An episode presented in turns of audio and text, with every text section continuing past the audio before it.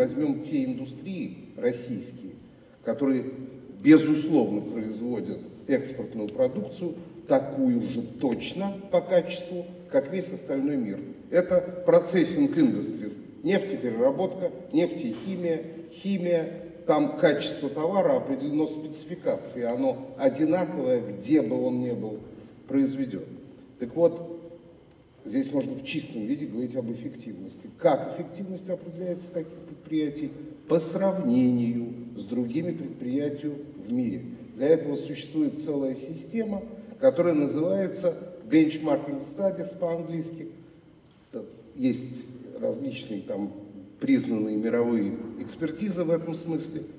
Вот эти наши отрасли, в большинстве своем, но я в первую очередь говорю о нефтепереработке, нефтехимии, они абсолютно конкурентные, они эффективные. Одни наши предприятия, так сказать, суперэффективные, относятся, может быть, к первой лиге, так сказать, другие менее эффективны. В чем причина, в чем магия, почему эти отрасли которые, кстати говоря, их не надо называть сырьевыми.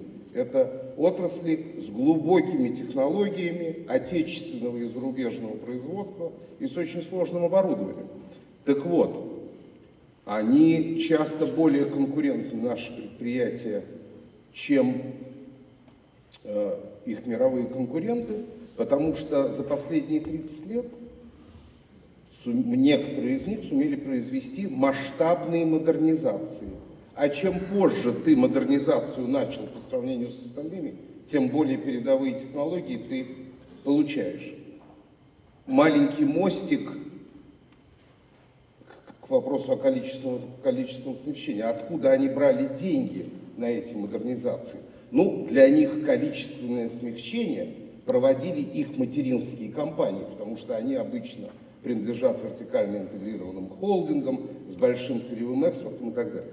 То есть мы имеем и эффективные целые отрасли, оснащенные, как я сказал, современными технологиями, оборудованием, системами управления, передовыми решениями в области управления. Безусловно, эти отрасли готовы к цифровой э, революции, готовы к восприятию, так сказать, того, что называется индустрия 4.0.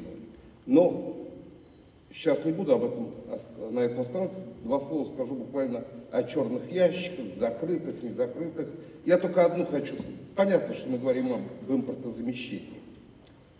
Я одну, на одно внимание, на один момент хотел внимание аудитории обратить. Наша компания, ну, наверное, вот мой коллега из, из ОДК тоже подтвердит, является одним из крупнейших в мире производителей авиационного оборудования. Так вот, я ответственно заявляю. Произвести целиком из отечественных элементов гражданской авиации самолет не может даже экономика Соединенных Штатов Америки. Это экономически нецелесообразно, это бессмысленно. Так вот, какие же должны быть приоритеты, тем не менее, импортозамещения? С моей точки зрения, любая страна, в том числе Россия, может претендовать на экономическую суверенность, в первую очередь, если у нее есть отечественные ОЕМ. Что такое ОЕМ? Original Equipment Manufacturers. В нашей стране они есть. Это, например, Объединенная авиастроительная корпорация, там, Объединенная судостроительная корпорация, другие. Это первое. Второе, если у нее есть отечественные крупные EPC-контракторы, Engineering, Procurement, Construction Contractors, или по-русски говоря, крупные генподрядчики по капитальному строительству. Вот имея это, эти два элемента, страна является экономически суверенным субъектом. А, опять, все, что я сказал, относится только к гражданскому сегменту.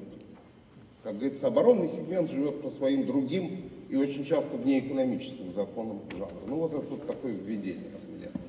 Что произошло вообще? Четвертая революция. Что, почему революция, а не эволюция? Действительно, автоматизация, внедрение информационных технологий. Это все ведь уже имеет место во многих отраслях промышленности. Вот где изменения? Но мы это изменение, вот по-английски мы это называем, вот где качественный скачок – Power of Connected. сила подключения. Вот сила подключения. Значит, э, кстати говоря, вторая промышленная революция, это была сила подключения к электричеству. Вот эта промышленная революция, ну, третья это автоматизация и информационные технологии, а вот четвертое это подключение промышленных предприятий, я бы так сказал, к сети промышленных предприятий. Так вот, э, да, нами, не нами, российскими производителями, зарубежными, вот моим уважаемым соседом, инфраструктура в промышленности, внедрение систем автоматизации, информационных технологий выстроена. Что сейчас новое и где его опасности? Итак, современное российское предприятие, вот в тех отраслях, о которых я говорил, нефтепереработка, нефтехимия, химия, это фактически уже обладает абсолютно цифровым двойником. За годы, прошедшие, так сказать, прошедших модернизаций, внедрение тренажеров различных, систем, сложных систем управления с моделированием, оптимизацией и так далее. То есть цифровые двойники на месте.